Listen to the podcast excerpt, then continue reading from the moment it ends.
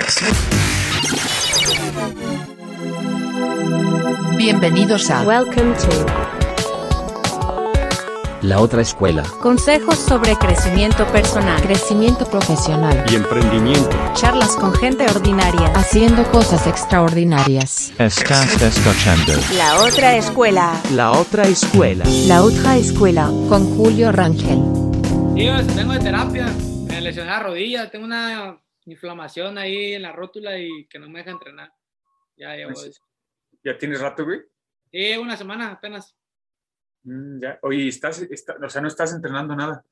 No, no, no, pura terapia en la mañana y en la tarde, la- las dos veces al día. ¿Y qué tal? ¿Cómo te sientes ahorita? Pues ahorita igual, yo digo que todo va a estar unas dos semanas más. ¿Y ahorita estás, que ahí en- estás en la casa club o en dónde es ahí? Sí, de hecho mi fondo es mi cuarto literal. Con eso empezamos. Eh, bienvenidos, a- eh, bienvenidos todos a un nuevo episodio de, su podcast La Otra Escuela. Hoy vamos a estar hablando de un tema que, pues, me, gusta mucho. Ya tenía rato que, que quería grabar un, episodio eh, al respecto. Vamos a platicar de fútbol, vamos a platicar del, del reto que representa llegar a un, a un equipo profesional de fútbol, ser un, un futbolista profesional y la disciplina que, que esto demanda. Y todo esto platicado desde la perspectiva pues, de un joven que, que está en esta situación eh, hoy en día, que lo está viviendo en carne propia y pues que tiene todo esto pues fresco, ¿no? O sea, la, idea, la idea es platicar con él y que nos comparta un poco de su experiencia hasta el día de hoy eh, en temas de fútbol. Así que pues tenemos un invitado muy especial, Rodrigo Parra. Gracias por aceptar la invitación. güey. No, nadie que es un gusto estar por acá. Lo que pueda aportar a todos los que quieran escuchar ese podcast es, es bienvenido. ¿Cómo has estado, Rodrigo? ¿Cómo te va? Estábamos platicando ahorita que andas, andas lesionado, güey. Sí, ahorita tuve una lesión en, en, un en el partido pasado. De hecho, el viernes, llevo una semana ya, tuve un pequeño percance ahí con, con mi rodilla. Se dobló de más, se extendió de más, digo. Y desde ahí estuve parando, no he entrenado nada, pero pues ahorita en terapias y sin entrenar ni nada, pero pues así es esto. Así a veces toca. Esperemos que te, recuperes pronto. Oye, fíjate que te estaba, te busqué en internet para investigar un poco sobre ti y pues ya apareces en la página de la, de la Liga MX, eh, sales en la página de Transfer Market, digo, la- esta página de Transfer Market es la que pone un poco la trayectoria de los jugadores y el valor, ¿no? Que, que cuánto valen los jugadores. Y estaba viendo, pues, digo, estás bien chavo, güey. ¿Cu- ¿Cuántos años tienes? ¿16, ¿17, 16? Tengo 17, de hecho, ya voy a cumplir 18 en, en días, casi días ya más. A ver, Pues digo, estás bastante chavo y, y vi ahí la trayectoria el día de hoy, pues has estado en Querétaro, en Tijuana, has, has jugado para la, la selección, güey, ¿qué es sub-16, sub-17? He estado en proceso sub-16, sub-18 y ahorita ya va a ser sub-20. Ya, ya iremos platicando un poco ya de tu, de tu trayectoria, pero me, me gustaría que nos platicaras a todos para ponernos como en contexto, pues hoy en día, ¿quién, quién es Rodri Parra? ¿Dónde estás eh, jugando, güey? ¿En qué club y dónde te ubicas actualmente? Mi, mi nombre es Rodrigo Parra Vázquez, vengo, nací en Matehuala, San Luis Potosí, soy originario de, de la ciudad, ciudad de Las Camelias. Tuve pues, una historia desde mi edad de chico hasta ahorita, con muchas historias que ahorita se van a, se van a escuchar. Pero ahorita estoy en el Club Tijuana, este, estoy registrado en la categoría sub-20 y estoy entrenando con primer equipo. Tengo, he tenido unos viajes a internacionales con la selección mexicana a Dinamarca y he tenido varios procesos, eh, varias concentraciones a- en la selección, la sub-16, sub-18. Pues ese, mi historia ahorita se la van a escuchar y espero que, que les guste. Antes de empezar a platicar de, de- de los clubes en donde has jugado y demás, me gustaría ir- irme años atrás, cuando eras niño. ¿De dónde surge el interés por el fútbol? ¿Siempre te gustó el fútbol o cómo te fuiste acercando al, al, al fútbol y haciéndote como bueno, pues? Pues eh, creo que, bueno, esto me lo cuenta mi mamá, no sé si sea por, por alguna, pues así de que una excusa de que por aquí inició el fútbol o algo así, pero de- ella siempre me ha dicho que siempre me gustaba patear cosas, cualquier cosa, eh, un balón, una piedra, una botella, lo que sea, me, me gustaba. Y yo tuve la suerte, sí, sí, la suerte, yo lo, lo tomo así, Sí. de que mi tío eh, jugó pues, eh, ahí en Matehuala, jugaba na- estatal, fe- en nacional. Dice, mi tío Gustavo Vázquez, Mm. que la pegaban, la apodaban el Pelé, creo que le decían el Pelé. Este, y de ahí también mi tío me estuvo como que forjando eso, el deporte del fútbol, de que ah, este, tu hijo va a ser, me decía mi mamá, más que nada, que tu hijo va a ser bueno para el fútbol, llévalo a entrenar, ¿sabe qué? Que, que algún día, yo sé que algún día va, va a ser alguien en, este deporte. Pasó eso de medida de un año, dos años, y a los dos años y medio, eh, mi mamá ya no me aguantaba en la casa, le pateaba todo, de las macetas, todo, y decide llevarme a una escuelita. Okay. Pero en ese lapso pues, no habían tantas escuelitas así como tal para niños de mi edad. Y mi mamá, con varios contactos que tenía ahí por, por el deporte, eh, sí. decide él, ella y mi papá y un profesor, eh, René Guzmán, que fundemos o creemos el, el equipo del, Llano Azul. Sí. Una escuelita para lo, todos los niños que quieran ir, de cualquier edad, de los dos años hasta, cuando, hasta los diez, lo que sea. Y ahí empiezo a entrenar. Eh, yo, los, puedo decir, los primeros días, semanas, entrenaba solo. De okay. que con, con, mi, con el profe y yo solo. En la cancha éramos nomás los balones, yo y mi profe. Así varios días, varias semanas, donde mi mamá, pues no sé si preocupada, mi papá preocupada porque nadie, iba, nadie conocía esa escuelita. Todas se iban con, no sé, el, con las escuelas, de sí. que el fraile, el Matel, el, el Amado, el Azarco o así. Y pues nadie veía una escuelita creada hace semanas. Eh, mi papá, pues ahí en el Llano Azul, tiene pues amigos, amigos que tienen hijos chiquitos y empieza a correr pues, el, el, rumor de que hay una escuelita que lleven a sus hijos, que, que, está, que, que se va a expandir, que va a ver que, sus, que se van a divertir sus hijos. Eso pasa ya unos meses que le digo que yo entrenaba solo. Llegan a, a llegar más, a, a, más amigos que yo ya conocía yeah. de mi escuela o así, de amigos de mi papá. Y se empieza a ver un grupo más extenso de lo, de lo que había. Y ya se ve un equipo, un equipo como tal, de que con siete, o sea, siete niños, ocho niños, a veces iban seis, a veces cinco, a veces tres, o a veces ya iban ocho, o sea, no sí. se podía distinguir el día donde fueran todos. Pero Bien. yo siempre iba, yo era el primero en llegar y el último en irme, siempre, siempre, cada entrenamiento. Este, siempre me decía mi mamá, ¿por qué quieres llegar 20 minutos antes sin haber nadie? Y le decía, no, mamá, pues ya quiero llegar, que sé qué, ya me, ya me llevaba. Y era el último, hasta mi mamá me tenía que obligar de irme de la cancha porque ya estaba oscureciendo.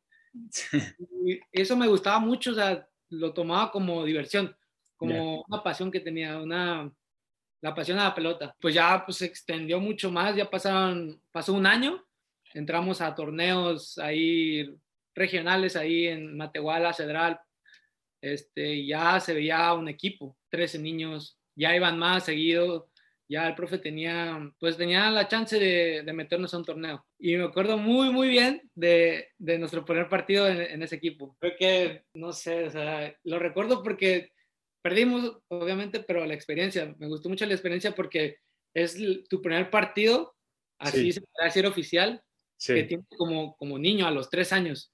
es como ese nervio que, que, tiene, yo hasta ahorita siento ese nervio de, desde que, el que sentí ese nervio de ahí, lo siento ahorita como tal. Yeah. Ese nervio de, de, querer jugar, esas ansias, sí. ese nerviosismo que quiere, o sea, que es como desesperación para ya tocar la pelota, para meter un gol, para hacer, no sé, lo que sea en la, en la cancha. Fuiste compitiendo muy seguido de niño, o sea, ¿te fuiste metiendo a más y más torneos desde niño con ese mismo equipo o te fuiste moviendo a otros, a otros equipitos de, desde niño? No, no, no, de hecho, ese es mi equipo, ese fue mi equipo desde que, hasta que me fui a Querétaro. Ok. Este, solo que en ese el torneo, el primer torneo que te digo, este, te digo que jugamos contra el Matel, me acuerdo muy bien. Sí. Era, ese torneo era en el estadio, en el estadio de ahí de Matehuala. Sí. El, te digo el estanque, no sé, se ve que era el estanque. Perdimos, creo que 4-0, 5-0. Éramos niños de 3 años contra grandotes de. Hasta tu hermano creo que estaba, estaba sí. eran 2002, 2001, 2000 contra chavos de 2003, 2002. Chavitos, o sea, le sí. llegamos a hombro más que nada. Pero pues ahí estábamos, nos divertíamos mucho, yo la pasé muy bien, pero yo era muy, o sea, desde niño siempre me gustó competir mucho, mucho, sí. o sea, perdía y era esos niños que lloraban, o sea, no, no me, o sea, no me enorgullece decirlo, pero yo era de los niños que perdían y me iba a la esquina yo solo a llorar, porque más que nada. y pues no sé si fue ese, esa disciplina de no querer perder nunca, que la tengo hasta ahorita, o sea, no, yo tengo esa mentalidad de no quiero perder, yo quiero ganar. Ah, claro, y ahorita no lloro cada, cada pierdo, claro, pero o sea, todavía tengo ese, ese, ese, dolor que cuando pierdes un partido que tuve desde niño, desde, desde, que me, desde que me acuerdo que empecé. ¿Cómo va haciendo ese proceso que vas creciendo como, como niño y vas, vas aprendiendo más, más fútbol y demás?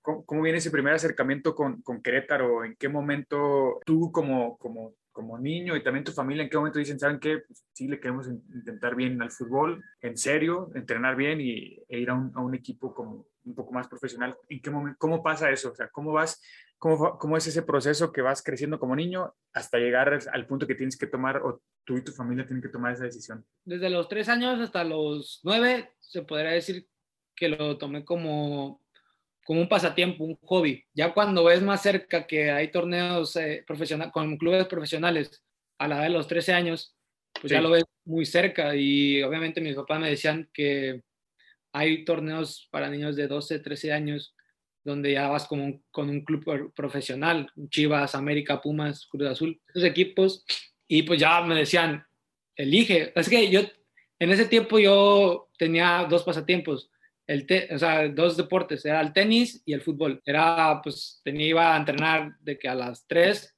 al tenis y a las 5 iba a entrenar a fútbol. Sí. Siempre eran todos mis días así.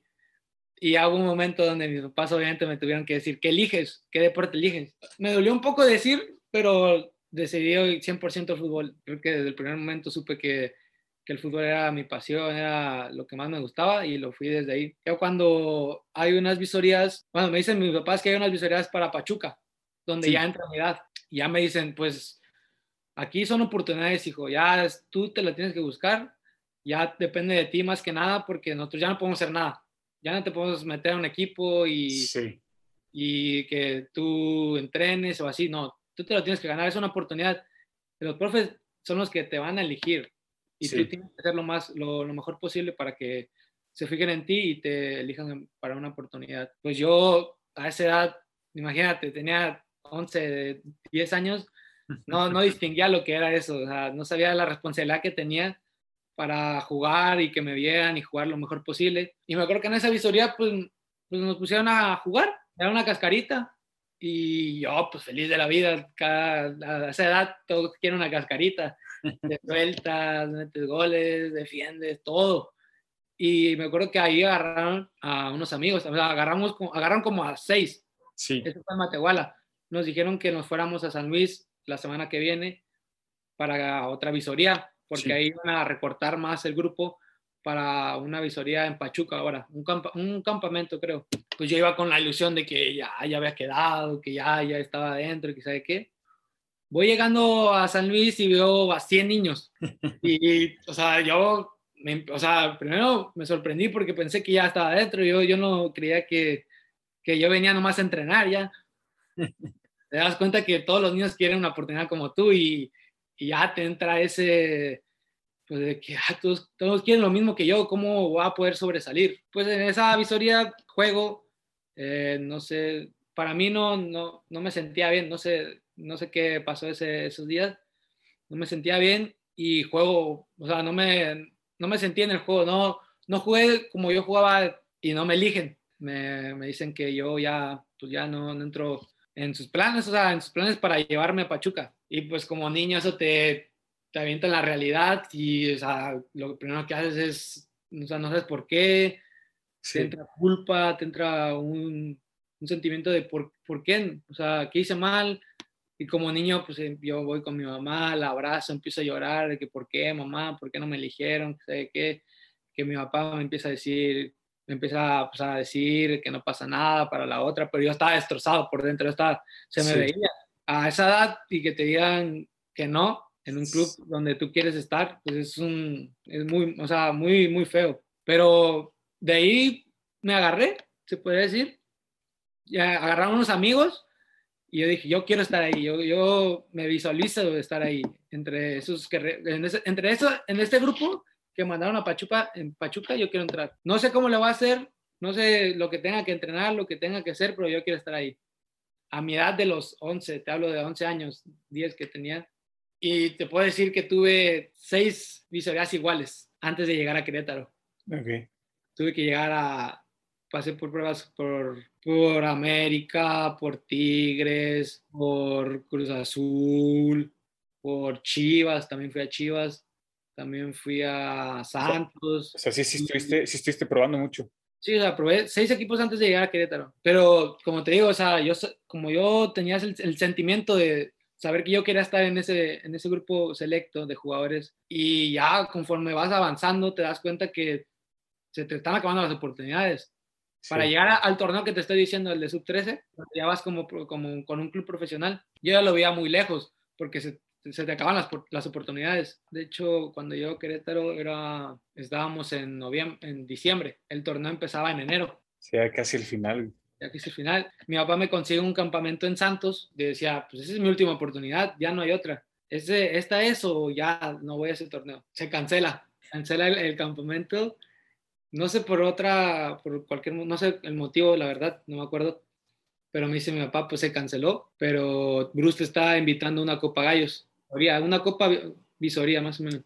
Que te, que te escogió un equipo de varios, varios de tuneros lo- Sí. los invitaron para esa, para esa copa. Me llega pues, de sorpresa.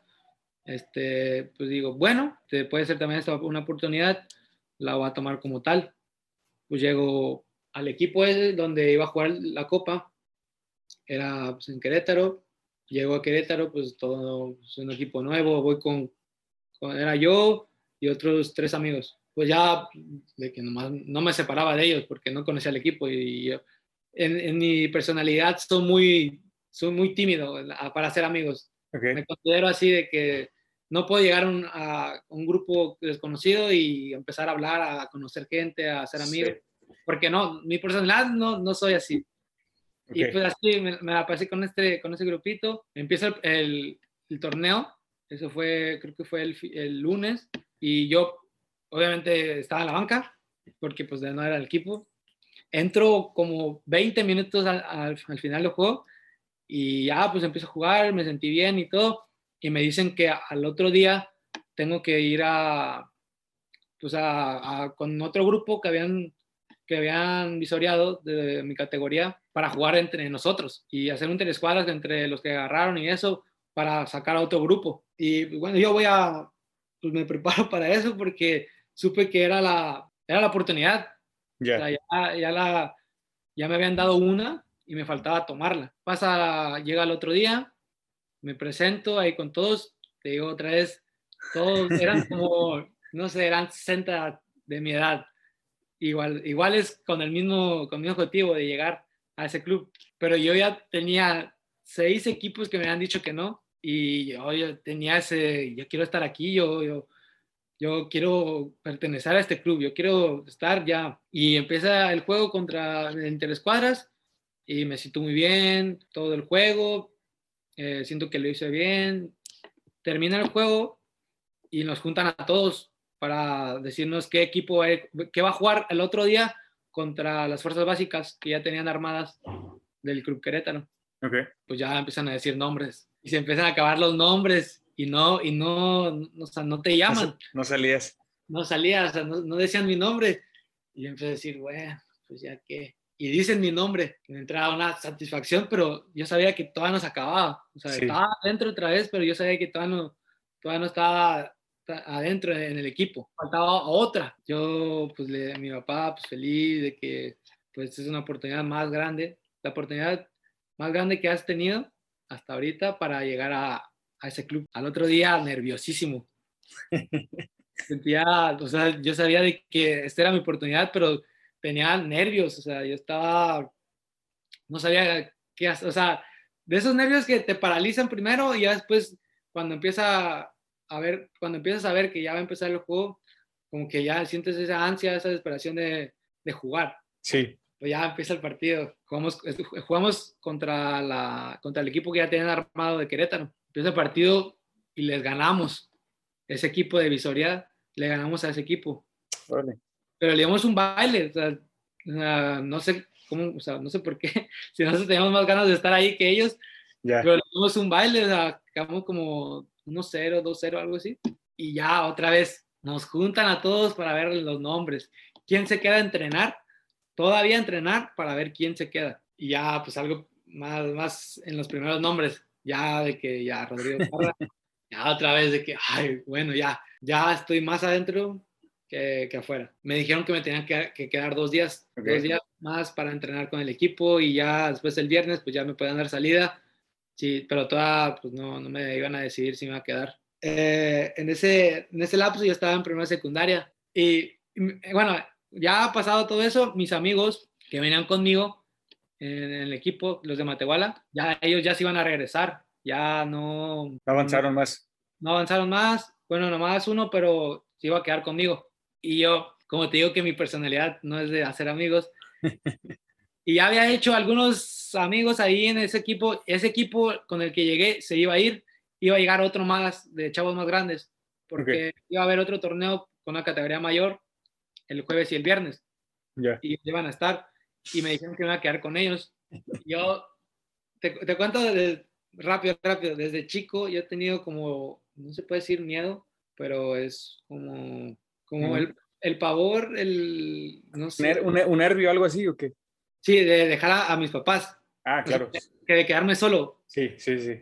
Yo me he quedado solo desde los ocho años a- en un campamento de una semana y yo lloro, o sea, Sí, yo lloro, o sea, como cualquier, como cualquier niño de esa edad llora. sí, sí. papás, quieren estar con sus papás y todo. Y ya desde esa edad me dejaban solo a veces. Y yo lloraba, pataleaba de que quería estar con mis papás. Y me pasaba mucho que lloraba, eh, pas- ponle que todo el día, y cuando llega el momento de entrenar, soy Sí, ¿qué otro pasaba? Sí, claro.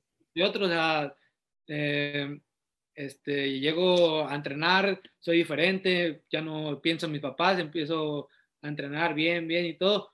Y otra vez, no entreno y empiezo a pensar en mis papás, me Sí. pongo triste, empiezo a llorar o así, llega atrás el entrenamiento y así, es un ciclo, o sea, no sé, no sé qué me pasaba de chiquito que nunca lo pude superar.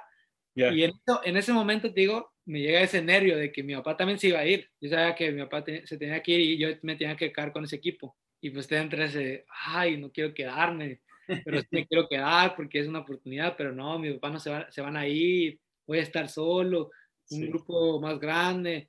Y te, yo me, me acuerdo quise ser la excusa más tonta que pude. Le dije, no, papá, tengo tarea, ya me quiero ir, le dije.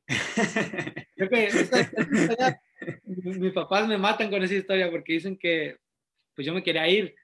Que decía, no, papá, yo me quiero ir porque tengo tarea. O sea, un chavo de secundaria nunca pensaba jugando en su tarea, la verdad. Y yo llorando le decía a mi papá, yo me quiero ir porque tengo tarea. Mi papá calmándome de que no pasa nada, yo te la hago, yo te la entrego, y Sí. todo agarrándome y todo. Y yo, bueno, ya fue cuando me calmé. Porque yo tenía, mi decisión era irme a Matehuala Ya. y ya no ir a, a- las visorías. Y me acuerdo que mi papá me dijo que, calma, mi mamá también me calmó, tranquilo, eh, no va a pasar nada, mi papá, que tu papá se quede allá en Querétaro y ya para que estés con él. Me calmo un poco y yo traigo tu tarea, bla, bla, bla. Y ya, quedó en que me iba a quedar más calmado. Era, eso fue el miércoles. Llega el jueves donde iba a entrenar con, con, los, con los del equipo Sí, para ver si me quedaba. Yo creo que ese entrenamiento entrené mal, mal. Eh, fallaba pases eh, o sea, a un metro. A esa edad, obviamente no tienes pues, la precisión de ahorita y todo, pero ya era profesionalmente, ya tenía tres años, debería de, de saber todo eso. Fallaba un pase de aquí a un metro, un- no sé, le tiraba y la volaba, eh, fallaba, te perdía muchas las pelotas, eh, no hablaba y eso es lo que me decían mucho que hablara, porque en ese tiempo yo era contención. sí, tenés que andar ahí repartiendo el queso. el queso y todo, y yo fallando balones, y me gritaban de que dale, Rodrigo, y me ponía más nervioso. Ponle, ese entrenamiento pésimo, pésimo, pésimo. Yo ya decía, no van a agarrar, no van a agarrar, ya, ya hasta aquí llegué y todo. Llega el viernes, es el último entrenamiento, y pues yo digo, bueno, que sea lo que, lo, lo que Dios quiera, digo. Y empiezo a entrenar, y empieza a ir bien. Esos pases que, que ayer, que Que ese se- día eran sí. malos, ahorita se volvían buenos, eh, eh, recuperaba más, le y ahora sí le tiraba la portería, no metía goles, pero le tiraba la portería. Ya, eh, mandaba más y todo, me vi, me, me vi mejor, me sentí Ya. bien. Y ya terminé el entrenamiento y dije, bueno, pues ya lo que quieran decir, pues ya yo di mi máximo esfuerzo y ya lo que decían los profesores. Pues terminan y nos dicen que en, unas, en una semana nos iban a avisar quiénes iban a venir, pues ya para entrenar con el equipo para el torneo. Y yo pues nervioso de que, bueno, pues a ver si me, si me marcan, a ver si, si llega la llamada. Pues ya me fui a Querétaro con mi papá, ya pues sí, buena experiencia y todo. Y me acuerdo que cuando marcan, yo, estoy, yo voy llegando de la secundaria. Ya siempre llegaba a comer con, mi, con mis papás antes de irme a entrenar. Voy llegando y mi papá ya sabe la noticia. ¿sabes? Quedan, o sea, estaban pensando cómo decírmela. No, no tenía ni idea. Porque no sabía qué día iba a llegar la llamada o qué día no iba a llegar. Qué, o sea, no, no sabía qué iba a pasar. Pues llego y así de la nada. Sí te, sí te marcaron. Te vas a Querétaro en, en tres días. Y empecé a ver a, a toda mi familia cómo empieza así a llorar de emoción, cómo empieza a decir felicidades y todo, pero yo en shock. O Sí, sea, no, sabía, no sabía ni qué pensar en ese momento. O sea, en ese momento pensé en todas las veces que me dijeron que no, todos los clubes, y lo convertí en emoción, o sea, en decir, pues todo lo que pasé fue gracias a esto, o sea, gracias a, a todos los, los no, gracias a, a todas las veces que me dijeron que, que regresara pronto, que regresara la próxima, que en este club no iba a haber oportunidades, todo yo lo tomé de la mejor manera para que en ese momento me llegara esa emoción de todo valió la pena, todo, todo lo que pasé valió la pena. Y yo lloré como, lloré, lloré, la verdad, te, te voy a ser sincero, lloré con mi familia de que, que por fin, por fin se me dio, voy a ir a ese torneo que pues, tanto anhelaba en ese, en ese momento. Y me dicen, eh, tienen tres días te vas a un mes para preparar el torneo. Llegas, empiezas a, jugar a- a- en Querétaro. Platícame un poco cómo, cómo se da ese, ese- esa experiencia en Querétaro, cómo te va ahí, cuánto tiempo pasas en Querétaro, cómo, en qué categorías estuviste jugando. Pues yo llego a la edad de los 12, dos años y medio. Llego pues al torneo que te digo, me quedo, eso fue en diciembre el torneo, el sub 13. eh, me voy pues, a Matehuala, me regreso a Matehuala porque en ese tiempo no dejaban a esa edad de estar en casa club. Ok, Y me voy a Matehuala a entrenar a- allá con, con, los- con el profesor, con donde Sí. entrenaba en Tuneros. Me entreno hasta que llega julio y en julio había otro torneo igual a ese. Voy también, paso todo el torneo y todo. Y al terminar el torneo, los profes hablan con mi mamá. Me dije, le dijeron que, que ya era necesario que me quedara, que me podían dar casa club, pues que me podían dar todo para quedarme. Ya a esa Ya. edad, tenía, en esa edad ya tenía 13, no, sí, ya tenía 13 años. Pues ya me dijeron, pues como usted decía, señora, pero si no es ahorita, ya no, ya no, ya es nunca. O sea, ya, ya no le podemos dar otra oportunidad de quedarse allá en Matehuala otros seis meses sí, diciembre venirse, porque ya lo necesitamos ya. Pues mi mamá le, le, le cae como balde de agua fría, porque Sí. Ella esperaba de que me iba, que me fuera a Matehuala todavía, porque ya estaba muy chiquito y no me quiera soltar. Y creo que aquí llega la, la decisión más importante que tuvo mi mamá para, para ayudarme ahorita a donde estoy, que es la de irse conmigo a, a- apoyarme en Querétaro, irse a vivir Ok. conmigo, apoyarme en Querétaro. Eh, no había tanto problema porque mi papá pues trabaja a veces en Monterrey, a veces trabaja en Ciudad de México. No es de que estar en, un lugar en específico. Y pues yo, estando en Querétaro, pues a lo mejor le fa- facilitaba más sus idas a, donde fuera. Y mi mamá pues es- no, no trabaja y me dijo que me podía apoyar allá en Querétaro. Ya pues estábamos viendo eso, de mudarnos, ahora sí, a dejar Matehuala, de dejar la familia, dejar los amigos, pues todo, pues decidieron que sí, de irse, de irnos a, Querétaro. Los, los tres, porque mi hermana se había ido a, a la universidad ya a Monterrey. Ya íbamos a estar pues nomás los tres en la casa y mejor decimos, no, pues mejor vamos a Querétaro los tres. Y fue cuando pues ya nos, nos fuimos, eh, llegamos, creo que me acuerdo, en septiembre, pero llegamos a buscar de paz. Llegamos con la camioneta, con todos los, con toda la ropa, con todos los tenis, con toda, con todo, con todo lo que traíamos en la camioneta. Yo nomás tenía mi lugar para, para sentarme y mi, mis papás y no podía moverme porque todas las cosas tenían. Y me acuerdo que así estuvimos como cuatro días buscando de- departamento. Vivíamos en un hotel en ese, en, pues en ese, en ese lapso y pues buscando, eh, iba a entrenar, regresaba y, y pues tenía, ya no, ahí ya no estaba estudiando, ya me había dado de baja en la secundaria de Matehuala Ya, estaba buscando pues, secundaria y pues ya este, pues, en ese lapso ya encontramos un, un, un departamento en donde estar un mes para buscar otro depa donde ya quedarnos. Pues ya nos quedamos en ese depa, buscamos otro depa, lo encontramos, ahí estamos, lo, lleg- llegamos en octubre, pues ya estamos ahí, de planta ya. Supimos que yo le dije a mi mamá, la verdad, ma, te voy a ser sincero, no, no sé cuándo, no sé si te quiera regresar a Matehuala en algún momento, pero yo no me pienso regresar ya. Ok. Yo, yo- quiero, ya me visualizo aquí, en la, en, la- en la ciudad de Querétaro, estando, pues, jugador, o sea, siendo jugador profesional. Pues llega, llego a la, a la sub-13, llego, termina el proceso sub-13, llega a la sub-14.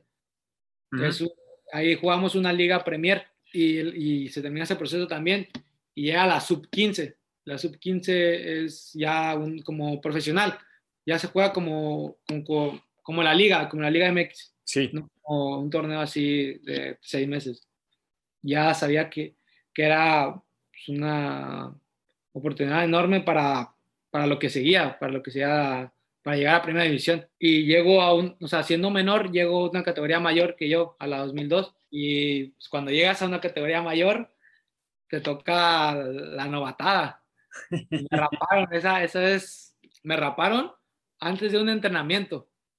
Y esa, esa la, la tengo muy guardada porque me acuerdo que llego al, entrena- al entrenamiento y yo sabía que iban a rapar porque ya había debutado. Había debutado una, un partido antes, no, no, un día antes a, a ese entrenamiento y me dijeron, cuando vayas al entrenamiento te vamos a rapar, prepárate.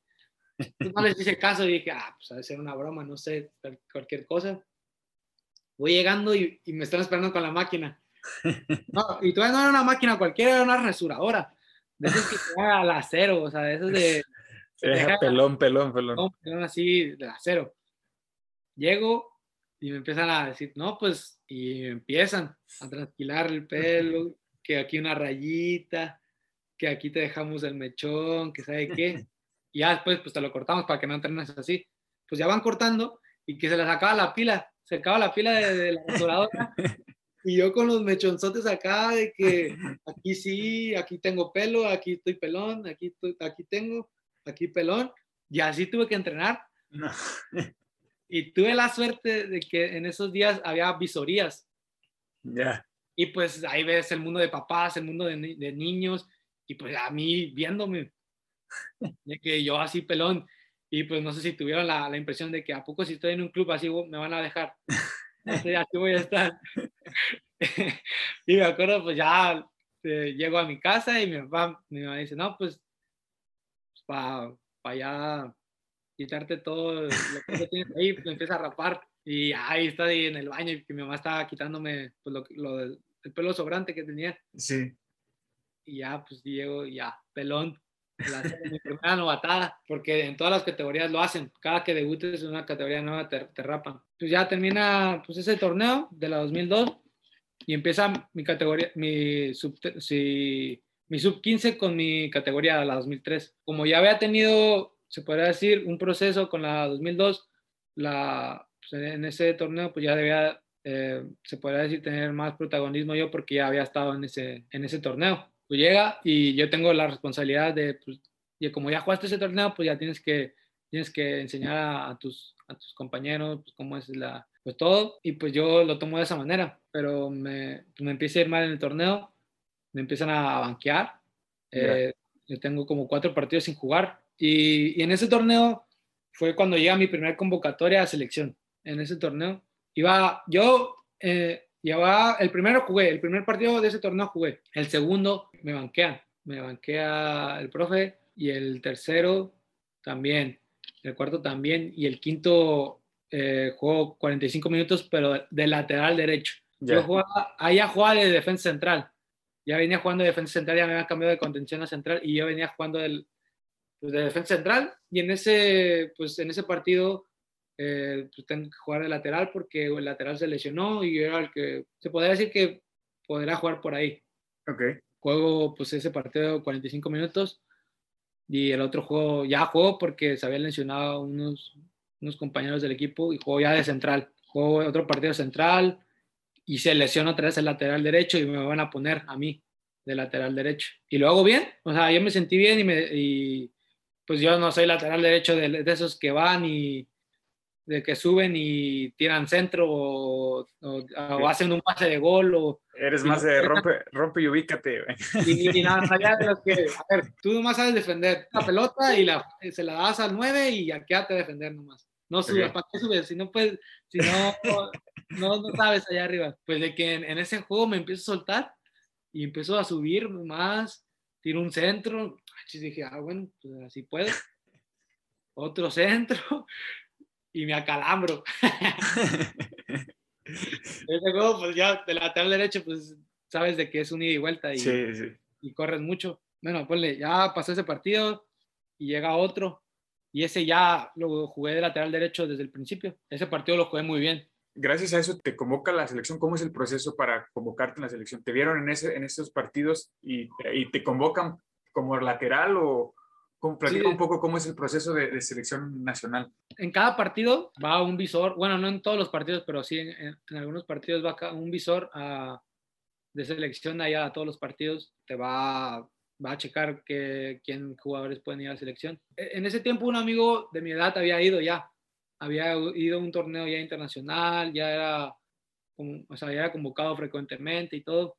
Y pues sabía que iba a nuestros juegos, un visor obviamente para verlo a él y a otros que podían ir. Pero yo, te voy a ser sincero, yo no ponía mucho caso, no hacía mucho caso en eso. Ya. Yo sabía que venía un visor, pero pues yo decía, pues voy a jugar, me van a ver si, si juego bien, pues mejor me, pongo- me concentro para jugar bien. Pues ya pasa eso, pasa ese partido que te digo que jugué muy bien, pasa otro partido, también juego muy bien, y a mitad de semana, antes de jugar un juego, me dice, empiezan a, va, hay convocatoria, este, hay convocatoria de selección para esta categoría, eh, y convocaron a, a dos, y pues siempre cuando convocaban a mi amigo era de que a uno nomás, pues a él nomás, pero en este momento eran dos, le habían dicho que había convocado dos, pues todos se sacaron de onda, ¿quién es el, segundo? y yo también dije, pues ¿quién, quién será? Y pues ya empecé a, a decir de que eh, Jesús, se llama, mi amigo se llama Jesús Jiménez, Sí. Jesús Jiménez, felicidades, fuiste convocado a selección. Y el otro, y yo decía, "Ah, bueno, a lo mejor no soy yo, a lo mejor es otro amigo, no sé. Y me dice mi nombre. Órale, qué chido. Dije, Rodrigo Parra este, ha sido convocado también a, a una concentración de lunes a jueves. Tienes que presentar el domingo, bla, bla, bla, que, que felicidades y todo. Y empezaron a aplaudir. Me empecé a quedar en shock y dije, ¿es en serio? ¿No es una broma? O sea, te quedas así de, por, de la magnitud de... de la- Claro, claro. porque ya es selección mexicana, ya es decir que estás representando a, a un país en ese deporte. No te la crees, yo no me la creo. Le digo, eh, llego con mi mamá y le empecé a decir, ahí en el, en el mismo campo donde nos dijeron, y empecé a llorar. Este, Sí, sí. eh, se, se empieza a deshogar de que felicidades, hijo. y- es una noticia que no la, o sea, no la puede ni decir Claro, sí. momento, o sea, eh, de, todo lo, de todo lo que no te crees, empiezas a, no sabes ni qué, ni qué decir, o sea, nomás dices, mamá, me convocaron a la selección, lo que todo, lo que todo niño anhela a llegar a una selección, claro. ya, ya me había pasado y yo no sabía cómo digerirlo en, en ese momento. Lo digo a mi mamá de que, no, mamá, estoy muy feliz, este, no me la esperaba y mi mamá empieza a felicitar que todo el esfuerzo y, y ya voy a una a- la concentración empieza desde un domingo porque tienes que llegar un domingo y desde el domingo llegas este, para concentrarte en el hotel del CAR. En el CAR, pues es una, la instalación del Centro de alto, de alto Rendimiento de la selección mexicana. Ya. Este, ahí hay hotel, comedor y las canchas Ujú. todo lo que para la concentración. Llegas el domingo, te, eh, llegas a- al hotel, te dan tu habitación para con, con quién te vas a quedar y todo, y te mezclan, ya si llegaba con un amigo de León, con Ya. ah, de Toluca o así, y, en, y ya en mi primera concentración llego con el de León, como te digo, soy muy tímido, llego y ya pues empiezo a sacar plática y bla, bla. Y ese fue de lunes a jueves, fue una concentración corta de lunes a, a jueves y ya pues empiezo a entrenar, pues ya te- cuando te cuando te, te pones tu primera camisa de la selección, Claro. no, no, no, yo me sentí o sea, muy emocionado, o sea, no sabía, sí. cuando te pones el escudo, o sea, tan siquiera se- verte en el espejo y que veas el escudo, o sea, no, es una Sí, claro. enorme, enorme, o sea, sabes que todo ha valido la pena por lo que sea, por lo que habías soñado, estás, estás aquí, o sea, ya, ya lograste una, una meta de, de algunas que te pusiste Claro. y te, o sea, te emocionas muchísimo. Oye, Rodri, ¿y en las concentraciones qué, qué hacen? Normalmente empiezan a conocer un poco más a los jugadores, empiezan a entrenar cosas muy en específico. Platícame un poco qué hacen en las concentraciones. Eh, la concentración más que nada es como te llaman a, a varios jugadores, a, un a dos equipos, a dos por cada posición. ¿Ok? Eh, son, son entrenamientos, te hacen pruebas físicas, tales, te dan varias herramientas que te pueden ayudar en la parte mental, en la parte física y todo. Pero es, un, es como un entrenamiento como si estuvieras en un equipo para preparar una semana de juego Ok. y, y el último día es, es un juego. Tienes el lunes entrenas, es, por ejemplo, a veces son de lunes a jueves o de lunes a domingo. Ya depende de cómo sea la semana, pues te ponen a veces doble sesión en, en algunos días y ya te ponen de que entrenamientos como si fuera un equipo normal Ya. y va- vas preparando el partido para cuando el jueves o el domingo juegues contra un equipo, no sé, contra a veces juegas contra Pumas, sub-20 o Ok. así, contra equipos pues, diferentes. Pues ya vas preparando y el jueves es el, el último día de la concentración y pues em- es el juego. Termina la concentración y ya pues te vas a tus clubes y así. ¿Qué pasa, por ejemplo, eh, después les, va, les siguen dando como un seguimiento? O sea, una vez que te convocan en selección, digamos que ya te tienen ahí eh, registrado y te van traqueando cómo vas y demás. ¿Sí pasa eso? Sí, pues obviamente cuando llegas a, cuando te convocan por, por alguna vez, este, ya estás en la lista donde te pueden volver a convocar. Pero pues eso, eso depende de ti ya. Eso depende, no depende de que en esa concentración hayas hecho bien todos los entrenamientos y hayas jugado bien. Depende de, de cuando llegues a tu club, porque Ya. de ahí te escogieron. O sea, tienes que llegar al club y siendo eh, el número uno, dando ejemplos, dando la mejor disciplina, siendo, pues, a lo que eres, un seleccionado, Seleccionado. nacional y demostrar por qué estás ahí. Todos los, o sea, cuando juegas, pues tienes que volverte a ganar la convocatoria. Claro. No te la ganas en la concentración, te la tienes que ganar en todos los juegos que pasen. De- en los procesos que has estado en las concentraciones, ¿te ha tocado, o sea, cuál- cuáles, cuáles han sido las mejores experiencias que, ha teni- que has tenido en, en concentraciones de selección mexicana? No sé si has tenido oportunidad de convivir con eh, selecciones, seleccionados mayores. ¿Cuáles podrán ser como que tus experiencias así más significativas en estas concentraciones? Hace poco tuve, pues, eh, para decir, eh, sí, una experiencia muy buena con, tuve, tuve que ir algunos días de sparring Ajá. como, a- con la selección mayor. Tuve, eh, nos convocaron a algunos jugadores para ir a de sparring, así como para cuando nos necesitaran. El profe Tata Martino, Sí, en algunos ejercicios que necesitara, en, no sé, para preparar el juego interescuadras o así. Eh, hace, me convocaron en mayo, antes de, para, para preparar, para que ellos prepararan el, el torneo de la, de la National League, algo así. Nations League, algo así, sí, sí, sí. Eh, perdieron pues, contra Estados Unidos. Sí. Este, en, ese, en ese lapso nosotros estábamos entrenando con ellos de sparring. A veces nos tocaba marcar a, nos- a Henry Martin, Tecatito, el Órale. Chucky, Héctor Herrera. A veces nos, nos tocaba convivir con ellos en el entrenamiento. A veces nos mandaban algunos para que hicieran entrenamiento con ellos. O sea, Sí. al, al parejo con ellos. Sí, A veces me tocaban en un ejercicio con Néstor Araujo, con Carlos Ya. Salcedo, con los que veías tú en la televisión, eran ídolos nacionales. Se han ganado el respeto de, toda, de todo el país para decir que o sea, ellos representan el país. En Sí. los mundiales ellos son los que sacan el escudo, el país. Me la sigo sin creer, ahorita te digo, veía a los jugadores y decía, yo estoy con ellos, yo entreno con ellos, yo puedo ser como ellos. claro. ¿por qué no? Y pues empiezas a entrenar, como te digo, empiezas a, marcar a, al Henry Martin, a Alan Pulido, y al, al tú por tú, o sea, estás al tú por tú y, y sabes que en algún momento puedes estar en, en lugar de ellos, y darle un puesto a Salcedo, claro. ¿por qué no? ¿Por qué no podemos hacerlo? O sea, si yo, si tú te, o sea, puedes decir, con tus condiciones, con tu disciplina y todo eso, pues puedes llegar a, como tal a eso. Oye, ¿tu- ¿tuviste oportunidad de, de platicar con ellos un poco, de, de que te dieran algún consejo, convivir al menos eh, más allá del entrenamiento? tal, no, no pedí así como me acerqué a, a algún jugador, pero sí veía mucho cuando entrenaban las Sí, indicaciones de- del profe, ah, de que ten- tienes que hacer esto, por, ¿por qué? ¿Por qué lo tienes que hacer?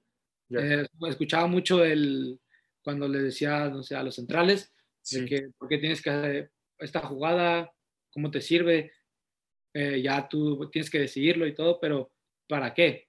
¿Y Ok. por qué sirve? ¿Por qué, por qué lo puedes usar? Y todo eso lo, lo escuchaba mucho y también lo agarraba como aprendizaje, porque como tal era una, una experiencia de aprendizaje. Totalmente, sí, claro. Y, y platicando, retomando un poco lo de tu carrera eh, eh, eh, en los clubes, ¿en qué momento llega esa decisión, o cómo pasa esa decisión de que te, te tienes que ir a, a, a Cholos? O sea, ¿es por, por cuestiones administrativas del club, por performance, eh, te buscaron, o cómo pasa esa, esa, esa transición de Querétaro a, a Cholos? Fue cuando empieza, bueno, no sé si supiste que hubo la compra, Caliente compró el club de Querétaro. Ok, en enero del 2020. Eh, lo compra y lo compra con, con jugadores, con todo. Caliente, o sea, Querétaro, antes Querétaro pertenecía a Grupo, a grupo Imagen, a Sí. televisión. sí, Lo vende Grupo Imagen a, a Grupo Caliente y ya pertenece a, a Cholos, como tal pertenece a Cholos. Y ya llega pandemia y ves que en pandemia pues todos los clubes sin ingresos no, no pueden sostener ni su club nomás. Y había clubes que tenían hasta dos, hasta tres sí, empieza, empiezan los rumores de que el Club Querétaro ya no, que Caliente ya no iba a estar con Club Querétaro, ok. que lo iba a vender por, pues, por el Sí, ambiente que había en ese, en ese momento. Empiezan rumores más fuertes, ya no empiezan a hacer rumores, ya empiezan a ser como casi oficial. Ok, Pero nosotros queríamos saber, pues los jugadores, hablando con compañeros de equipo y así queríamos saber qué iba a pasar con nosotros. Cuando venden todo el club, a veces algunos, a ve- a veces lo compran, compra, no sé, algunos accionistas al club, pero sin jugadores. Y los jugadores Ok. siguen perteneciendo al, al dueño pasado. ya, ok. Y así pasó, exactamente así pasó. Vendió Grupo Caliente a, a varios accionistas de Atlante. Ah, era un grupo de accionistas donde pues, cada uno puso su parte para comprar a Querétaro, pero Grupo Caliente no se los vendió sin jugadores, se lo vendió sin jugadores. Como tal, nomás le vendió pues, el club, la plaza. Pero todos los jugadores pertenecían al Grupo Caliente. Y en ese lapso, pues, eh, te llega a pensar, ¿qué va a pasar conmigo? ¿Dónde voy a estar? ¿Me voy a ir a Cholos o me voy a quedar en Querétaro o qué va a pasar? Y empieza pues, a, a salir de que a varios compañeros le empieza a decir a- que algunos se van a Cholos, que, lo- que, se- que ya los van a jalar a Cholos y así. Y me llega una llamada del profesor Fernando Arce, Sí, eh, que es, era directivo allá en, en Cholos, y me dice que, pues, que yo estoy en, en ese grupo selecto para mandar a Tijuana a algunos jugadores, que me tengo que presentar tal fecha y ya para, para presentarme con el equipo de allá de Cholos, a la sub-17. Y yo digo, Tijuana. Ah, está lejísimos Tijuana. O sea, lo único que puedes hacer es irte en avión y Sí. son tres horas. O sea, primero me llega eso, eh, de que está lejos. O sea, yo ya no, no vendría mucho a mi casa aquí a Matehuala, porque en Querétaro venía cada, no sé, cada tres semanas. Más cerca, sí. Sí, estaba más cerca. Pero acá ya era de que vendría cada seis meses. Y luego llega la, la otra de que me voy a ir solo o mi, mamá, mi papá se va a ir también. Y yo, eh, te voy, eh, mis papás se querían ir conmigo, pero pues yo les dije de que creo que es la, el momento de que pues me vaya a ir solo allá a Casa Club. Creo que ya tengo la edad y la, la madurez para, ir, para poder irme allá solo. Y fue cuando decidimos en la familia que me fuera, en ese momento me fuera solo y llegar a Casa Club. Y pues así fue. Eh, me presento en el día que me dijeron, como había toda la incertidumbre del COVID, de que cuarentena y cubrebocas siempre y así, así. Pues llego y me, primero tengo que hacerme una prueba. Tengo Sí, que salir para entrar a Casa Club y ya entrenar. Pues ya llego, mi, mi mamá me acompañó acá a Tijuana. Ya me despedí de toda mi familia allá en Matehuala, me vengo a Tijuana. Ya mi mamá me, me deja con pues, el coordinador de Cholos y ya me dice que pues ya hasta aquí puede llegar mi mamá porque pues lo del COVID no puede, no puede llegar. Me- mi mamá me entregó en un hotel para que me fuera a la, clase, a Casa Club. Mi mamá es muy especial en, eso de que quiere ver dónde estoy, sí, que me- claro. me falta y todo eso, pero por el motivo del COVID, pues no se podía. Ya me entrega mi mamá, entro a Casa Club, llego a mi cuarto, me dice, ese es tu cuarto, esa es tu cama, y ya, arréglatelas como quieras. eh, ah, puedes poner todo, el horario de comida y todo eso. Y pues te llega de que, pues ya, soy, so- voy a tener que estar solo, voy a tener que ya hacerme todo solo, de mis responsabilidades van a ser muy, mucho más. Sí. Entonces, de que, pues bueno, toca la experiencia. ¿Y cómo, cómo, cómo, te ha ido, cómo te ha ido hoy en día allá en, en Cholos? ¿Cómo, ¿Cómo ha sido tu experiencia por allá? La verdad, ha sido excelente la, la experiencia. Más que nada, por primero el- la casa del club me, me he adaptado muy bien con los compañeros que tengo aquí en la casa. Ya. Creo que lo que me ayuda mucho más para, pues, para adaptarme más. Eh, he tenido pues, mis amigos que vinieron de Querétaro, Sí, entonces estuve conviviendo más, pero ya ahora sí, pues ya como es una casa, se podría decir, son cuartos pequeños, ya. donde todos salen y te ve, o sea, y te ves y convives y todo eso, pues ya convives con, tengo amigos aquí en la casa de Sonora, Sinaloa, Sí, de, de Veracruz, de Guadalajara, tengo de todos lados y pues, o sea, siendo pues, tú también, estando solo, eh, pues, los amigos o sea, te- se ayudan entre sí. Yo me ayudo entre, entre, entre mis amigos y ellos me ayudan entre, en, en mí y todo eso. Y se hace una amistad claro. que, que es muy buena, porque pues primero te conoces el fútbol y luego vivir juntos, como tal, Sí. vivir juntos. Aunque, aun- aunque no estés en el mismo cuarto, pero, pero están en la muy- misma casa, sí, en la claro. misma casa, sí, o sea, ya se forja, pues, se podría decir una, una familia como tal. Y es lo que me ha, o sea, lo que me ha gustado mucho de, de, esta, esta- de mi estancia en Tijuana. Oye, Rodri, te iba a preguntar, mencionaste que, que estás entrenando con el primer equipo. ¿Cómo ha sido eh, ese proceso? ¿Cómo ha sido esa experiencia de estar eh, eh, ya entrenando con el primer equipo? ¿Has visto realmente como que las dif- diferencias de, de entrenamientos en, en- en divisiones inferiores a, a entrenar con un equipo? ¿Sí has visto ese gap? Pues obviamente se ve, se, se diferencia pues, por la edad, por la experiencia de cada jugador, de los jugadores de primera a los jugadores de básicas, pero yo lo veo, o sea, yo lo he visto igual en mi perspectiva. Sí. perspectiva de, pues, eh, jugamos al fútbol. eh, lo, lo único, lo único diferente que tienen, que tengo a ellos, pues, es, son pues, las experiencias, las, pues ya la, la experiencia que tienen como tal en el fútbol, las, Sí. no se puede decir, pues, la- las mañas, la, Sí, el, el callo. el- la calidad que han tenido, o sea, con el Sí. pasar de los años, eh, porque pues ya tienen, no sé, dos años jugando profesionalmente, ya algunos tienen hasta, bueno, ahorita tengo mi compañero Jonathan Orozco, ya tiene Sí. 16 años en primera división, es Sí. capitán, referente de la, lleva a selección, es referente aquí del club, y pues, o sea, me pongo a ver su carrera y casi, o sea, es- empezó igual que la mía, o sea, cada, cada jugador que está en primer equipo empieza igual que yo, empieza igual que uno, Sí, una de básicas. Y lo, yo lo veo como tal, o sea, ellos tuvieron que pasar por donde yo pasé. Como te digo, como, como la selección mexicana, de que, ¿por qué no puedo ser como él? ¿Por qué, por qué no puedo estar en su lugar? Porque le, puedo, porque le compito, o sea, compites tú a tú, porque tú tienes también la calidad sí, uno, uno conoce la calidad y todo, y lo único que tienen ellos es disciplina. Tienen mucha disciplina, en- pues porque ya es un trabajo como tal, claro. ya es tu trabajo, lo tienes que respetar como tu trabajo, tienes que mejorar tu rendimiento, em, ya pues económicamente, ganarte pues, tu sueldo, porque ya es lo, con, con lo que vives, ya claro. no tienes otro trabajo, es, es ser nomás futbolista.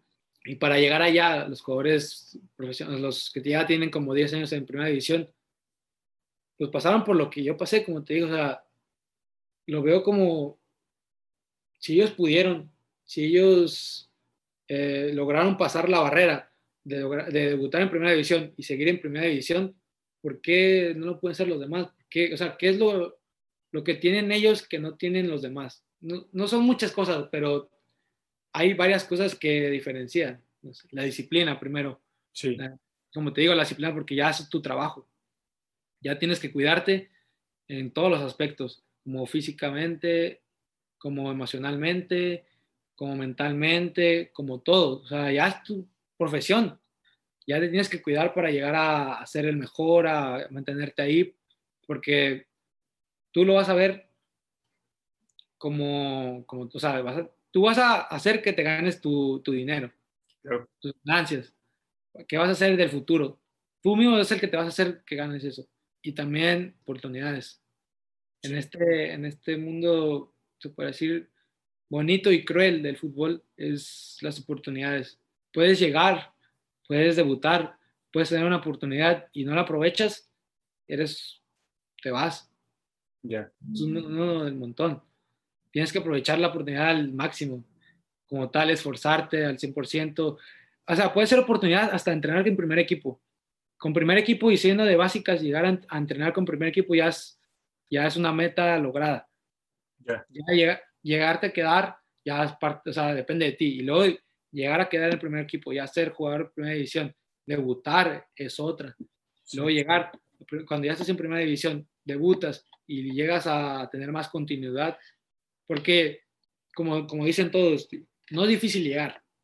Llegar a debutar, sí hay mucho más personas que pueden, se, acorta, pues, claramente no todos debutan y todo, pero es más difícil mantenerte en primera división, mantenerte jugando, más que nada en un club profesional, ser el titular indiscutible, llegar a 50 juegos en primera división siendo menor, eh, llegar a, a 100 partidos con un club, ya es muy difícil. Y se está cortando, o sea, se acorta más la, la- lo difícil, se, se sube más la dificultad cuando quieres, cuando quieres lograr más en tu Sí. carrera. Cuando quieres llegar a selección, cuando quieres llegar a, a- a Europa. O sea, es, es- primero te tienes que enfocar en, en llegar, como te digo. Ya después depende mucho de ti, en, como te digo, la continuidad de primera división. Ya depende de muchas cosas. Tú como, como futbolista profesional hoy en día, ¿cuál, cuál es una, una rutina diaria? ¿Cuál, cuál es tu rutina eh, día a día? O sea, ¿cómo, cómo le haces tú para estarte preparando y mantenerte donde estás eh, hoy en día? ¿Qué haces? ¿Cuál- ¿Cómo es un día normal para ti? Mi día normal empieza a las eh, 7 de la mañana. Eh, me levanto, me cambio y voy por, por la ropa para entrenar. Vivo literal aquí en el estadio. Ok, arri- en el estadio, literal vivo aquí, pues ya nomás bajo por la ropa, este, me, cambio, voy a desayunar, eh, ahí a donde es el, pues, el, el comedor, sí. a desayunar, a veces hay video del- de los juegos del rival, vemos el, el video y todo, y luego empezamos a entrenar. A veces empezamos en el gym para hacer fuerza explosiva, eh, prevención, lo que tú quieras. Puedes, si no hay gym, puedes tú ir a, a, por ejemplo, a ejercicios de prevención de lesiones, eh, fuerza, fuerza explosiva, lo que quieras. Está el gym abierto para todo y a veces yo voy a, a, a- ejercicios de prevención de lesiones, a veces voy a hacer fuerza al último y todo. En entrenamiento son a veces son, son dos horas, dos horas o dos horas y media máximo. Ok, Termina el entrenamiento, te bañas, vas a comer al comedor otra vez y ya tienes todo el día libre. Puedes ir a, te, te puedes, yo a veces voy a recuperarme al hielo o, o voy a hacer gym al último, pero ya después de la una de la tarde, todo tu día es libre. Ya, ya esa es lo la, la diferencia, como te digo, de los jugadores que quieren sobresalir, qué hacer en todo ese ahora, en todo la, todas esas horas que tienes disponibles sí. para ti. ¿Qué puedes hacer para mejorar? Eso es lo, lo- lo diferente de, lo- de los que llegan lejos a los que no. Y tú aprovechas ese tiempo para seguirte preparando. Yo a veces tengo, eh, ahorita estoy con un, con un coach mental, me ayuda a veces, este, a veces voy a- al gym en las tardes, claro, eh, tengo una antróloga que me ayuda pues a, a, las, a los elementos para mi rendimiento, tengo que me ayuda en eso, tengo pues descanso, Sí, porque el descanso es muy importante, la alimentación también es muy importante. A veces eh, analizo lo- lo- el rival ya. eh, con- contra el que voy a jugar la próxima, el próximo juego. Son varias opciones que puedes hacer para mejorarte. Y más, y más cuando ya estás en el mundo, en este mundo, cuando te das cuenta que, que te hace falta, Sí. que, que es lo que, lo que te falta para llegar a, en mi caso, llegar a debutar, llegar a estar ya de base en primer equipo. ¿Cómo es la, cómo es la convivencia y el día a día, igual como te lo preguntaba, pero con el, con el primer equipo? O sea, con esas, las figuras, los referentes del club de, de Cholos. ¿Es difícil adaptarse? ¿Sí tienes que también mostrar carácter para eh, hacerte presente ahí en el grupo? ¿Cómo, ¿Cómo, te va con eso? Claro, llegas a, yo tengo chavito de 17 años, y llegas a un grupo donde han vivido de todo, han vivido como te sí. digo, hay unos jugadores que ya tienen tres años jugando en primera división, hay unos que ya tienen 10 años. Pues llegas y no sabes cómo, cómo llegar a adaptarte. O sea, sí. No sabes, no, eso no viene en el manual de, jugador. o sea, tienes que hacerlo por ti. Y, pero afortunadamente aquí en Tijuana tenemos un grupo muy, muy bueno. El vestidor estaba muy unido y, y llegas y te acogen bien. Te, como eres así de básicas, pues te, como te digo, eso, ellos han, han estado por donde, por donde tú estás sí. y te entienden y a veces te ayudan. Hay unos jugadores que, que sí te ayudan, te, te orientan a lo que, lo que pues, los entrenamientos y todo eso, a lo que pide el profe. A veces las dudas y todo eso te ayudan mucho. A mí, el, el año pasado, el, el, torneo pasado, me ayudaba mucho este Gonzalo Jara, el ya. chileno. El, eh, varias veces se me acercaba y a veces yo también me acercaba a pedirle pues, consejos, porque pues eh, ya fue mundialista, él ha ganado pues, con toda la trayectoria que ha tenido y a veces me, me, se me acercaba a él y yo lo veía como una motivación de que, ay, tan siquiera con el simple hecho de que, de que me dé unos consejos, ya lo veo como, como algo bueno, o sea, de que estoy haciendo bien las cosas, de que se, acerca a, a, pues, a darme los consejos, a, pedir, a decirme dudas que tengo, cualquier cosa, y yo en ese, en ese tiempo me acercaba mucho con él. Le tenía, ya tenía esa confianza en acercarme y preguntarle cualquier cosa, y me ayudó mucho a, a como estoy ahorita. Ahorita que hablabas de los consejos, eh, al, hasta el día de hoy, a lo largo que en esta trayectoria que has tenido como futbolista al día de hoy, ¿qué consejos que te han dado tanto en, entrenadores, eh, figuras eh, del fútbol mexicano, tus compañeros, familia, ¿Qué consejos te han dado estas personas que tú los has tomado como propios y si te han quedado marcados para poder llegar hasta donde estás hoy en día?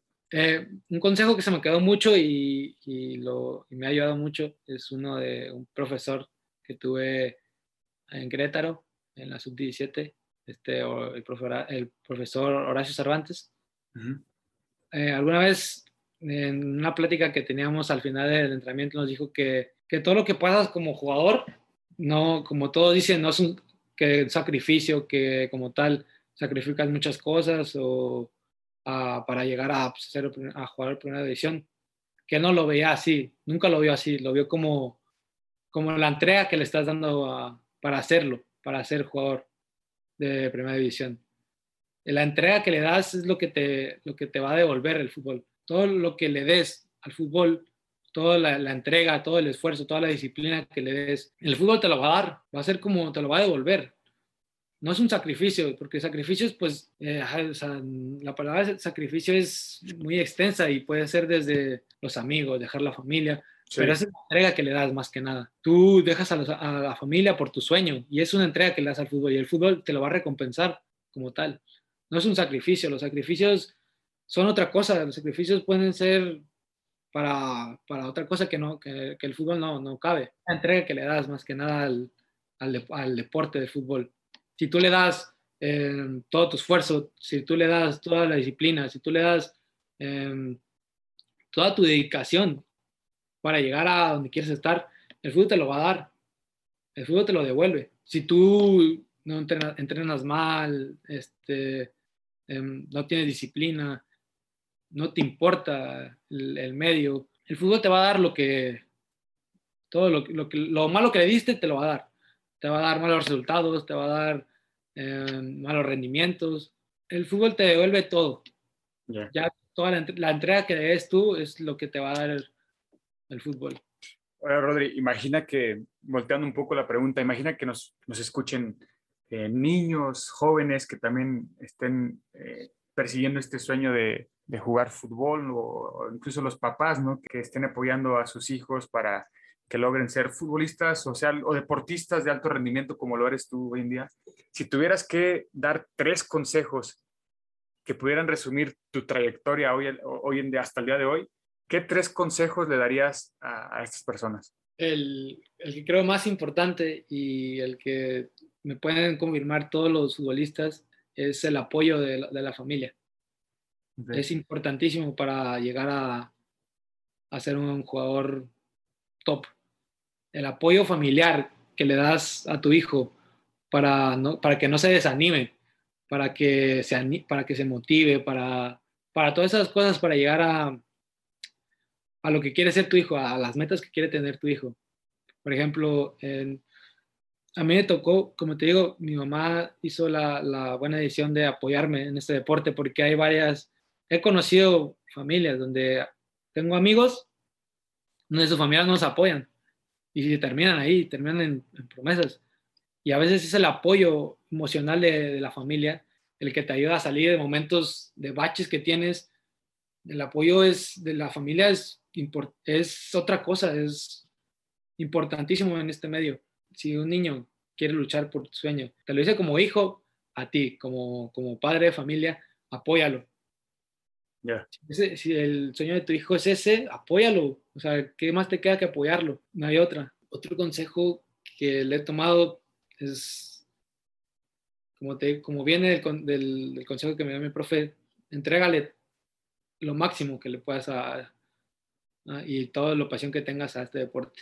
Porque como puede ser hermoso este deporte, como te puede dar mucho, te puede dar experiencias, buenas experiencias, buenos aprendizajes, como te puede dar malas experiencias y te puede dar malos aprendizajes. Este, este medio cambia completamente, o sea, de, la noche a la mañana puede, te puede cambiar completamente. Una lesión te puede acabar la carrera, pero lo que le entregas tú en esfuerzo, en dedicación, en disciplina, te lo devuelve. Tienes que ser dedicado en, en este deporte. Este deporte es de 24 horas y le tienes que dar todo tu esfuerzo desde niño, desde los tres años, desde que vayas a, cuando, cuando sepas que es tu vocación, donde quieres que sea tu sueño, llegar a primera división, esa, esa tiene que ser tu meta, esa tiene que ser la palabra, claro. la entrega que le das a, a, a, este deporte, es muy importante en eso, en ese aspecto. Y la, la última y menos importante, se habla mucho de la, lo que pasa después de, de cuando terminas de ser de, de, futbolista, de lo que pasa si no eres futbolista. A mí me ha pasado muchas veces que, que pienso que, ¿y si no logro ser? Sí. ¿Qué, ¿Qué, pasa si, como te digo, una lesión me acaba mi carrera y no llego ni a debutar, no llego ni a ser jugador de primera división? ¿Qué pasaría? O sea, me pongo a pensar y lo que te salga a flote de esta, de esta carrera que es muy, o sea, muy diferente en cualquier momento es que estudies. Una carrera profesional te saca de cualquier apuro. Puedes, puedes seguir eh, en fútbol, pero tienes que seguir estudiando. Eso mi mamá me lo, me lo puso muy, muy claro. Te vamos a dejar como, te vamos a dejar que juegues fútbol y que te dediques a esto, pero tienes que seguir estudiando. Esto es una carrera de, de baja y, de sub y baja. Como puedes estar bien en un día, puedes bajar puedes estar mal algún día. Y lo que te va a sacar es lo, la carrera que tengas. ¿Qué te vas a dedicar a un futuro? Puede que, por ejemplo, no sé, tengas una carrera exitosa, todo bien. A veces hay jugadores que no saben qué hacer con su carrera después. Como no, no tuvieron una, un estudio, no saben qué hacer. Y eso es lo que lo muy, muy importante. Como tal, no es tan importante como las demás, pero es muy, muy importante. Interesante, Rodri. Ya entrando a la parte final de, de, de nuestra charla, quiero preguntarte un poco de qué, qué viene para ti, qué, qué planes tienes. Eh, sé que estás eh, rehabilitando de tu lesión, pero ¿qué pasa hoy en día por tu cabeza? ¿A dónde le estás tirando? ¿Dónde te ves jugando? Eh, ahorita, pues mi plan es primero es recuperarme. Mis metas y mis objetivos son seguir en primer equipo, lograr debutar sí. en, en este club. Sería titular indiscutible en Tijuana, tener ya participación en, en, en campeonatos internacionales con selección, sí. ya ir a, a, un, Mundial Sub-20, que próximamente pues, es, ya está para esta categoría, llegar a, a ser importante en este club. Tiene valores muy buenos, tiene el ADN que tiene el Club Tijuana y todo lo que tiene este club, es lo que me ha motivado a seguir en esa línea. y quiero ser muy importante en, todo, en este, en este club que me, que me ha recibido y me con las puertas abiertas y con los brazos abiertos. Quiero darle muchas alegrías a este club. Quiero ser importante, quiero ser alguien que sea, cuando se vaya de este club sea recordado para todos. Seguro, seguro que lo hará, Rodri. Antes ya de despedirnos, eh, para aquellas personas que te quieran contactar, que te quieran preguntar y, y, y conocer más de ti, seguir tu, tu, trayectoria futbolística, ¿cómo te pueden encontrar en, en, las redes sociales? En Facebook me llamo Rodrigo, Rodri Parra, con Y, eh, y en Insta también, igual, pero está junto y en minúscula. Rodri Parra, con Y. Cosa que quieran checar, pues ahí. Eh, Rodri, te, te, agradezco mucho tu tiempo. La verdad es que eh, me, me, me, da mucho gusto escucharte. Sobre todo, me impresiona ese nivel de, de, madurez que tienes, porque se ve ahorita que, digo, yo, yo no te conocía, o al menos no había tenido una plática tan larga contigo. Eh, te escucho hablar y, te veo muy, centrado, te veo muy, muy metido en lo, que, en lo que estás haciendo y yo no tengo duda que de una forma u otra vas a terminar cumpliendo los sueños que tienes. La verdad es que te decía en un inicio, estás muy chavo, pero ya tienes una trayectoria bastante, bastante sobresaliente y, qué bueno que, que pones el, el, nombre primero de tu familia en alto, de la ciudad donde nacimos también y, ¿por qué no?, del país en un futuro en competiciones ya pues más populares para, para todos, ¿no? De verdad te agradezco mucho tu tiempo y, y pues síguela rompiendo eh, y espero, espero volver a tener otra, otra plática contigo ya cuando estés debutando eh, y seas indiscutible en Cholos. Claro, primero Dios, fue un gusto estar por aquí. La otra escuela, la otra escuela. Gracias. Thank you. Has escuchado La otra escuela. La otra escuela con Julio Rangel.